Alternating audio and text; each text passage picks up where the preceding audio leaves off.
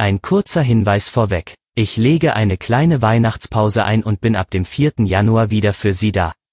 Ab dem 28. Dezember finden Sie an dieser Stelle unseren Jahresrückblick mit Chefredakteur Michael Seidel.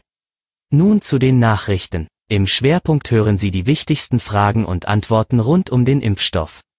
Es ist Donnerstag um 5 Uhr. Guten Morgen. Zunächst was sonst noch wichtig ist. Die Ärztekammer Mecklenburg-Vorpommern fährt in einem Hinweisschreiben an ihre Mitglieder schwere Geschütze auf. Darin heißt es, das Ausstellen ärztlicher Bescheinigungen zur Befreiung von einer Maskenpflicht sei strafrechtlich relevant, wenn sie ohne medizinische Indikation erfolgt.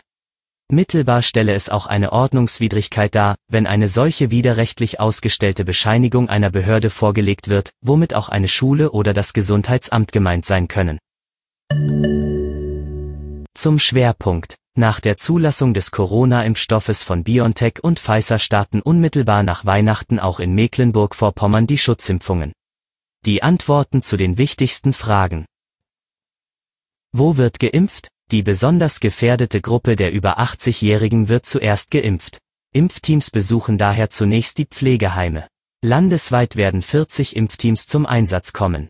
Mit zunehmender Zahl der bereitgestellten Impfdosen sollen dann auch die zwölf Impfzentren im Land die Arbeit aufnehmen. Wer wird geimpft? Die Impfungen sind freiwillig und jeder, der es will, kann sich impfen lassen. Da der Impfstoff anfangs noch limitiert ist, wurde eine Reihenfolge festgelegt. Auch Pflegekräfte und medizinisches Personal sollen frühzeitig immunisiert werden. Danach sollen, nach Alter und Gesundheitsrisiken gestaffelt, weitere Gruppen angeschrieben werden. Impfwillige können dann Termine vereinbaren. Dazu ist eine Hotline geplant, aber auch über die Notrufnummer 116117 werde Auskunft erteilt. Wie wird geimpft? Im Abstand von drei Wochen erhält jeder Patient jeweils eine Dosis in den Oberarm. Muss man für die Impfung zahlen? Nein, sie soll gratis sein, egal ob und wie jemand versichert ist. Die Kosten für die Impfstoffe übernimmt der Bund. Dafür stehen im Etat 2021 zunächst 2,7 Milliarden Euro bereit. Weitere Kosten tragen Länder und Kommunen.